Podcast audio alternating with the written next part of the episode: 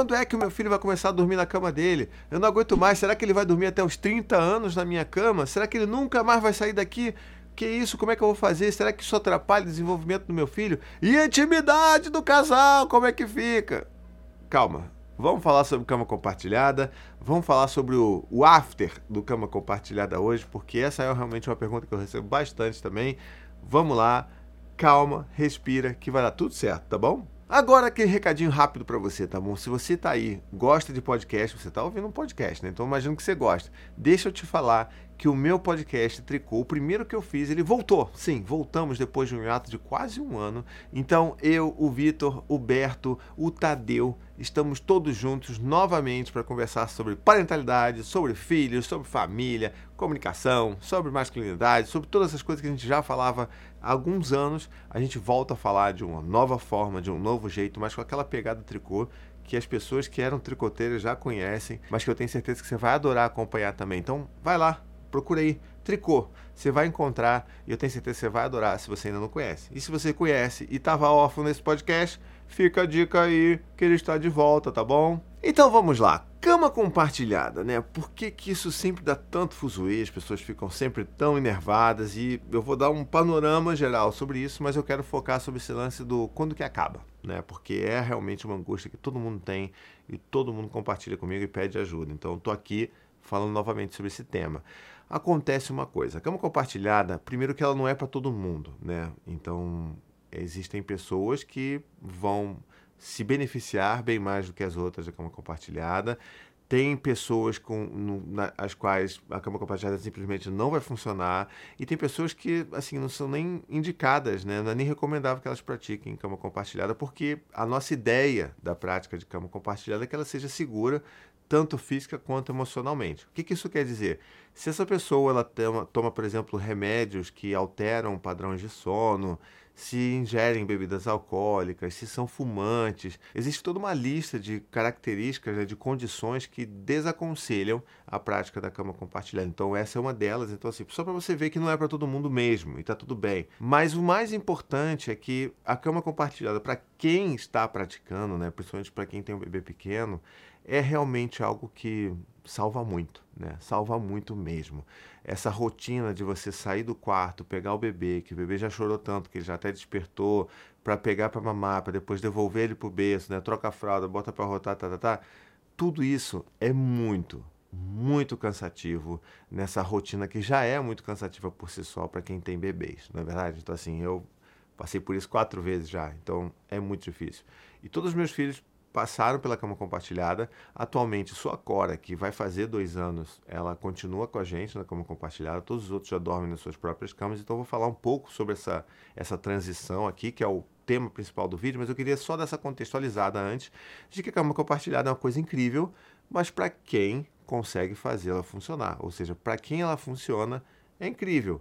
Se não está funcionando, se você dorme pior com a cama compartilhada do que sem a cama compartilhada, então esquece, não força uma barra, não é para você, tá? Queria fazer primeiro esse, esse aviso, né? E assim, a cama compartilhada nada mais é do que você dormir na mesma cama que o seu bebê. E é claro, existem orientações de segurança para essa prática, né? Eu vou até deixar aqui no, no link da descrição o meu textinho que eu boto ali as recomendações para você fazer essa prática de uma forma segura.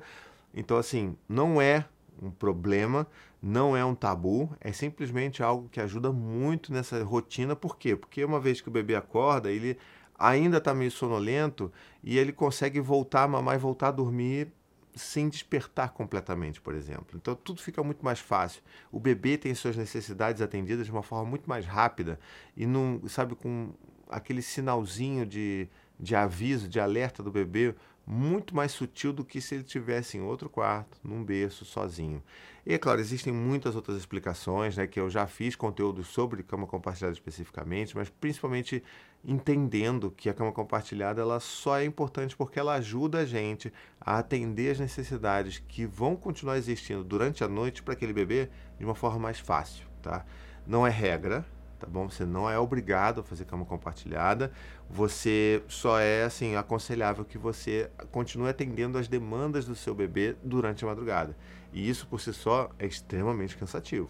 Ainda mais se você, por exemplo, olhando esse recorte uma família que tem um pai, uma mãe e um bebê, que esse pai não faz nada, que esse pai é completamente ausente, que esse pai está dormindo porque ele acha que ele precisa descansar para trabalhar no dia seguinte, porque a, a, mãe não vai fazer nada, né? Aparentemente a mãe não faz nada o dia inteiro, né? Ela não, ela não trabalha, ela não, só, só, só, entre muitas aspas, fica cuidando do bebê e da casa o dia inteiro, que, o que é muito mais trabalhoso que qualquer trabalho que eu conheço hoje em dia, sabe? Então, assim, não é por aí.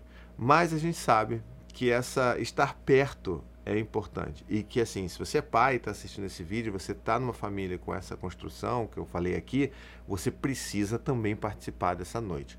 Ou pelo menos conversar com a sua companheira e entender qual que é o arranjo melhor para todo mundo, tá? Existem várias formas da gente fazer isso de jeitos diferentes. Eu, por exemplo, durante muito tempo, a Anne ficava com o bebê, né, na, na cama compartilhada, ela acordava a maioria das vezes, eu acordava quando aconteceu algum choro maior, ou quando a criança, sei lá, não estava bem de saúde, ou vomitava, ou a fralda explodia de cocô, e aí eu acordava nesses momentos específicos, mas era o nosso combinado. E por quê? Porque esse combinado era você vai seguir aqui um pouco mais na noite, na madrugada, e eu vou acordar mais cedo para cuidar do bebê que desperta e para você conseguir dormir mais algumas horinhas aí sem ninguém para te atrapalhar, para você ter aquele sono completo 100%. Né? Então, assim, era o nosso arranjo. O que eu digo é, converse com a sua companheira sobre como que você pode fazer essa, essas noites que são tão desgastantes serem um pouco menos desgastantes. E aí você precisa entrar. De alguma forma você precisa entrar nessa. Não é só a cama, não é só a cama compartilhada que resolve, tá bom? Então fechei aqui esse recado agora para os homens e eu queria então lembrar que sim, a cama compartilhada ajuda a atender as necessidades, mas existe, por exemplo, o sono compartilhado, que a gente costuma falar e usar esse termo, que é o quê? O bebê dormir no quarto dos pais.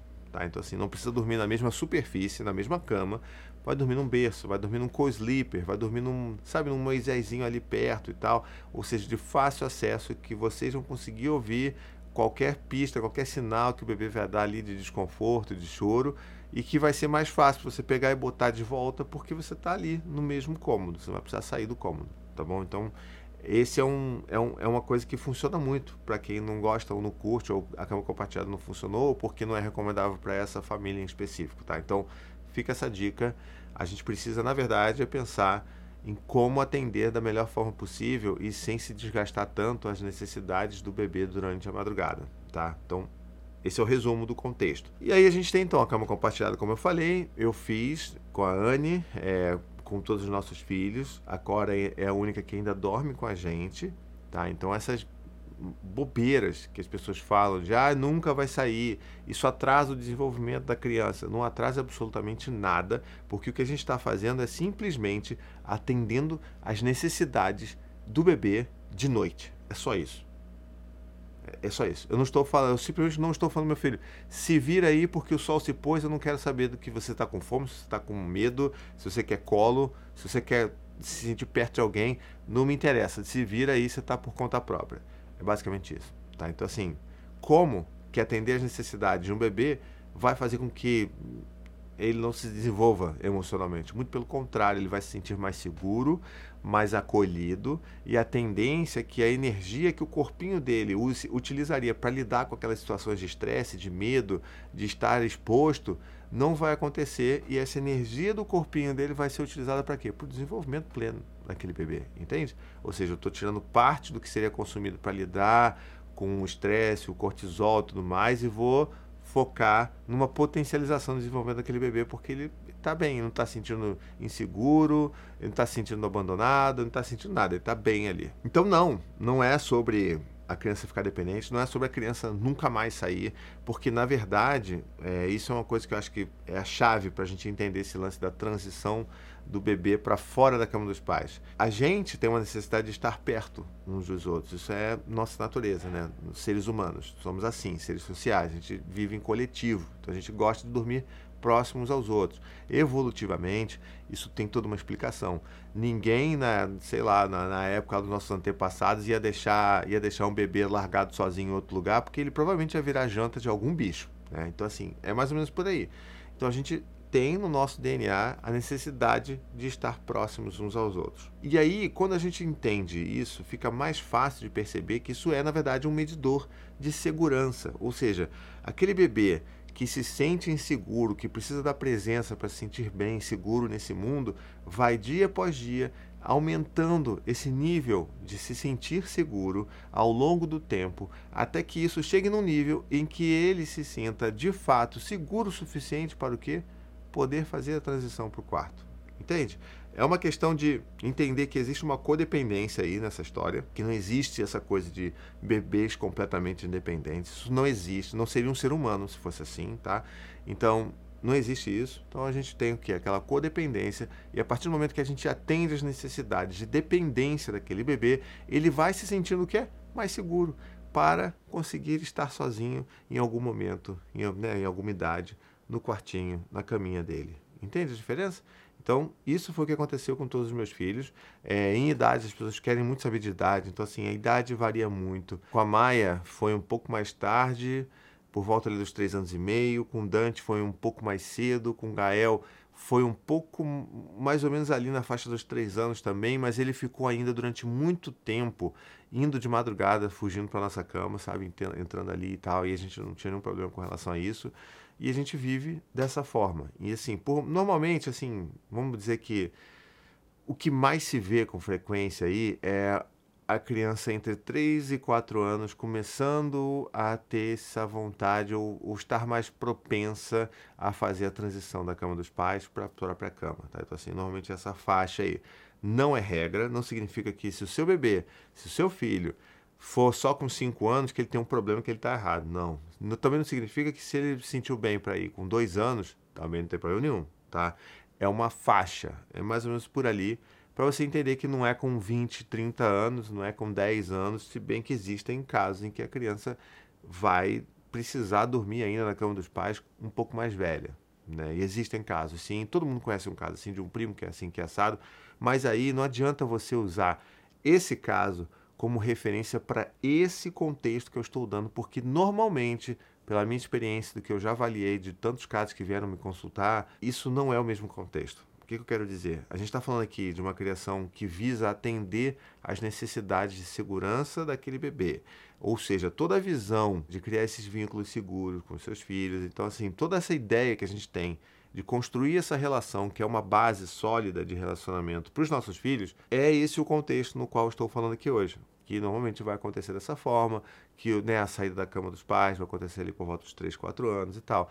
E aí se você pega o caso de, ai, minha prima de não sei que lá onde, do, do interior de Minas Gerais, tem um filho que está com 12 anos e dorme ainda com os pais. Olha aí como é que não funciona. Calma, porque a gente não tem acesso à história, a como a criação dessa criança foi, qual que foi o contexto familiar dessa, dessa criança, sabe? Como é que essas relações se construíram, como que essas necessidades foram atendidas, se de fato essa cama compartilhada ela foi feita, foi implementada com esse contexto que a gente está buscando aqui, ou simplesmente por algum outro contexto que os cuidadores dessa criança tinham, né, de, de necessidades próprias. Então, assim, não dá para eu pegar qualquer sabe, lugar, qualquer caso de uma criança mais velha que dorme com os pais e isso aqui refuta toda a criação com apego, refuta tudo que a gente sabe sobre cama compartilhada. Não, é outra história, é outro contexto. Cada caso é um caso, beleza? Então vamos entender isso dessa forma. Mas ainda assim, isso não significa que existe um problema com essas crianças. Tá? A gente precisa desassociar essa ideia de que ah, não aconteceu da forma como deveria ser, então essa criança tem um problema. Não. Existe alguma questão ali e ela precisa ser trabalhada, de preferência, por profissionais auxiliando o caso, entendendo a história, entendendo o contexto e conduzindo da melhor forma possível. Porque às vezes acontece algo na vida daquela criança que a gente não sabe, que eu não tenho como adivinhar aqui e que vai, obviamente, influenciar. Porque lembra, a vontade da criança de permanecer na cama dos pais é ligado diretamente à insegurança que ela sente em relação a tudo na vida. Então, lembra essa coisa, né? A insegurança, a codependência, tarará, tem que estar tá avaliando isso daí o tempo todo para ver se isso faz sentido. Tá legal? Então, isso é uma coisa importante que eu queria deixar aqui para vocês. Então, a gente agora entendeu a codependência, entendeu como que ela funciona, entendeu mais ou menos a faixa de idade onde isso vai acontecer. Mas e aí, como é que a gente faz na prática? Bom, a gente percebe os sinais dos nossos filhos. Se eles estão crescendo e estão se tornando muito independentes, já começam a procurar, por exemplo, é, cantinhos para eles mesmos brincarem mais sozinhos, né? Então, por volta dos três anos, a Maia já começava a querer brincar no quartinho dela, tinha um quartinho dela e tá, tá, e fazia. E ela não tinha nenhum quartinho exatamente dela na época, tá? A gente meio que construiu quando a gente começou a perceber né, o, o caso assim que ela estava realmente precisando. Então, é, era inclusive era onde eu gravava a maior parte dos meus vídeos era onde virou depois o quarto da Maia antes da gente vir para esse lugar novo aqui, tá? Então assim existe uma época é, se você ouvir meus, meus vídeos antigos, assim, você vai ver que tinha um, um determinado cenário que era com uma placa de madeira atrás de mim, com os furinhos, as coisas penduradas. Aquilo dali era onde eu usava que se tornou o quarto da Maia, porque a gente percebeu esses sinais dela, por exemplo. Só para te dar essa ideia. E aí eu fui para um outro cantinho, um pequenininho da casa, que coube ali a minha câmera e tal, eu comecei a gravar vídeo lá. Então, assim, a gente percebe quando a criança começa a buscar esse, o, o seu lugar, o seu cantinho. E a gente falou, opa, então peraí, talvez ela esteja querendo um cantinho dela. E aí quando você percebe isso, você pode começar a conversar. Filha, o que, que você acha de ter sua caminha? Vamos construir seu quartinho, vamos arrumar sua caminha. Às vezes a criança já tem, né? no, no caso da mãe não tinha. Mas às vezes seu filho já tem um quartinho ele só dorme com você e tá tudo bem também. Então, filho, vamos montar o seu quartinho para você às vezes dormir lá, quem sabe, né? Fazer um lugar bem legal para você e tal. E aí você faz o que? Você convida como uma coisa que eu sempre falo, é vamos convidar a criança a participar do processo que diz respeito à própria vida dela. Então, assim, chama. Vamos então fazer uma mudança no seu quarto? Vamos lá. Vamos comprar, sei lá, lençóis novos para sua cama. Vamos escolher. E aí você leva o seu filho para escolher os lençóis, para escolher talvez um travesseiro novo, para escolher, não sei, um papel de parede, porque vão botar um papel de parede especial de algo que ele gosta muito. Ou, não sei, vamos mudar a posição da cama. Se você não quer mudar muita coisa, muda só a posição da cama. Vamos fazer aqui, ó, esse cantinho aqui, vamos botar o colchão no chão para você dormir, tarará. Então você começa a envolver a criança na transformação do espaço dela para criar um espaço especial para ela dormir. E aí a gente começa a pensar nessa transição sabe? Então, ah, olha só, filho, e normalmente quando a gente faz essa mudança na primeira noite, a criança quer até dormir lá já direto, porque ela gosta tanto, tá tão apaixonada por aquela ideia que ela vai lá e dorme. Então é um bom primeiro caminho, tá? Mas pode ser, é claro, que a criança não queira. Na hora ela vai dormir lá na, na cama com você. E aí a gente pode tentar algumas coisas, tá? Então a primeira coisa que a gente pode tentar é: não, filho, vamos lá então, vamos dormir. Eu deito com você na sua cama e a gente lê uma historinha, eu conto histórias, a gente vai ficar juntos ali até você dormir, eu fico por ali, tarará, então a gente fica junto, tal, não sei o quê. E aí começa esse processo, entendeu? Então comigo, com todos os filhos foram assim, né? Então, exceto a Cora, porque ela não começou a fazer isso ainda. Mas eu ia com eles para a cama deles, deitava com eles e começava. Inclusive hoje, ainda hoje, com a Maia que tem quatro anos, ela, eu ainda faço isso. Na né? hora que eu vou botar ela para dormir, eu deito com ela na cama, a gente fica ali junto, a gente conversa um pouco, a gente se aconchega, eu conto uma história e ela acaba dormindo. E aí eu saio dali e ela continua dormindo ali o tempo todo. E ela tem consciência de que ela dorme sozinha, né? Porque ela acorda e ela sabe que ela tá sozinha. E mesmo com quatro anos, ela não. É muito, muito raro que ela vá pro meu quarto buscar, sabe, dormir com a gente no meio da madrugada. É muito raro hoje em dia isso daí. Então, assim, cada criança é uma criança, mas esse processo de um, perceber os sinais da criança, dois, transformar junto com a criança o cantinho dela, o quarto dela, fazer do jeitinho que ela gostar e com a opinião dela mesma, a gente já consegue ter um bom uma boa configuração, um bom setting para a criança dormir, sabe? E aí, em terceiro lugar, a gente tem esse lugar que é de ir dormir com a criança, que muitas pessoas acham que não pode fazer porque atrapalha, não atrapalha nada, gente. Você vai lá, deita com seu filho na caminha, fica ali contando história, conversa, lê, acende uma luzinha, pega uma luzinha especial de, né, para ficar um pouquinho clarinho o quarto se ela gosta, ou deixa tudo escuro se ela prefere tudo escuro. Então vai ali configurando, fica com a criança até ela dormir, dormiu, você levanta, sai e vai para sua cama. Então assim, é é dessa forma. Parece muito simples, de certa forma é muito simples, mas esses inícios de transição costumam ser um pouco mais difíceis. A criança vai vai aparecer no seu quarto. E aí você não pode achar que está errado, que é proibido. Você não precisa levar de volta a criança para o quarto, fazer ela dormir e voltar. Você pode tentar. Mas assim, para mim sempre foi muito mais prático. Não, eu veio, tudo bom, deita aqui com a gente, dorme, a gente vai até, até amanhã juntos. Amanhã a gente tenta de novo. Então é lembrar que esse processo de transição ele precisa ser muito pacífico. Ele não pode ter estresse, eu não posso brigar com meu filho, eu não posso mandar ele de volta para o quarto dele, porque assim, eu estou querendo que ele se sinta seguro lá. Se isso vira um ponto de estresse, de ameaça, de sensação de abandono, não vai evoluir, tá? Então vamos lembrar isso sempre, porque a gente precisa fazer isso com calma, com gentileza. A gente precisa trazer os nossos filhos e falar assim, não, vai ser assim, vai ficar tudo bem, filho. Você vai dormir aqui, amanhã a gente está junto. Amanhã a gente vai ficar o dia inteiro junto, vai brincar e tarará. Então, sempre levando esse processo da forma mais gentil possível. E assim a gente consegue ter uma boa taxa de sucesso. Por que eu falei boa taxa de sucesso? Porque às vezes não vai funcionar e também não tem nenhum problema com relação a isso. Às vezes a gente vai tentar fazer um processo, começar um processo e não vai dar certo. E eu sei que é frustrante, a gente fica muito chateado. Isso aconteceu com o Dante, porque a gente achou, quando ele era, tinha uns dois anos, que ele ia querer dormir no quarto dele. Não deu certo, não funcionou. A gente fica chateado, assim, putz, cara. Nossa, ia ser tão bom, né? Se dormisse, né? Caramba, não sei o quê. É isso. A gente lida com essa frustração, entende que ela é nossa, tá? Assume responsabilidade pelos nossos sentimentos e aí a gente começa a elaborar uma nova forma de lidar com isso daí. E normalmente o que, que isso quer dizer? Você dá uma pausa no processo. Ah, não deu agora, acho que não está dando agora, está ficando estressante. Então, assim, para não causar uma resistência maior ainda na criança, vamos dar uma pausa. Daqui a seis meses a gente tenta de novo. Daqui a, sei lá, três, quatro, cinco, seis meses a gente tenta de novo. Vocês vão pensando aí e vão percebendo esses sinais da criança. A criança volta a dormir com vocês na cama e dali a, sei lá, seis meses você tenta de novo. E aí faz de novo o processo. Então a gente vai tentando até que a criança eventualmente vá realmente se adaptar ao cantinho dela e ó, chuchu beleza, porque aí depois a gente volta a ter nossa própria cama. Não eu, porque eu sempre emendei um filho atrás do outro, né? Então assim, eu transitar, eu transicionava uma uma criança para o quarto e já vinha um bebê novo e já fazia cama compartilhada. Então, assim, talvez agora, com a Cora indo para o quarto dela, né, que é o mesmo quarto da Maia, então elas vão dormir juntas, talvez agora a gente consiga ter um quarto para gente, né? Porque, assim, não vai ter mais não, tá, gente? Vocês ficam pensando, ah, vai ter o quinto filho, não vai ter, mas acabou isso aí, tá? Acabou essa história.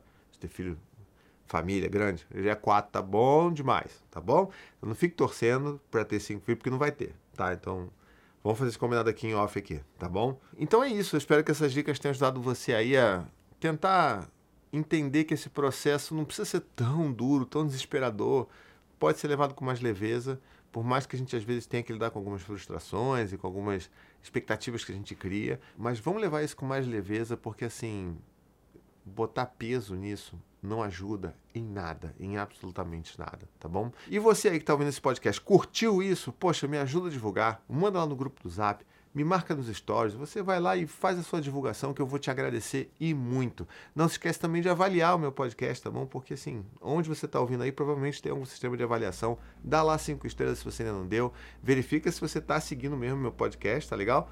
E aí a gente vai seguindo aqui sempre construindo esses diálogos saudáveis sobre a família, sobre a infância, tá bom? Ah, e sempre lembrando importante, né? Se você gosta e quer apoiar o meu trabalho financeiramente com apenas 15 reais por mês em apoia.se barra vírgula, você se torna um apoiador do meu trabalho. Você me ajuda a manter toda essa produção de conteúdo e você vai ter como recompensa o acesso ao meu grupo secreto de apoiadores lá no WhatsApp, onde a gente conversa, troca ideias, se acolhe, se ajuda. É uma coisa linda, gente. A comunidade que só cresce e eu tenho certeza que você vai se beneficiar pra caramba, porque a gente troca muitas ideias ali. Algumas conversas, inclusive, até viram conteúdo aqui, né? Então tenho certeza que você vai você vai gostar. E é claro, eu vou ficar muito agradecido porque vai me ajudar de fato a manter os custos de produção que não são nada baratos desse tipo de conteúdo aqui na internet. Tá legal? Então com isso eu vou ficando por aqui. Um beijo, até a próxima e tchau, tchau.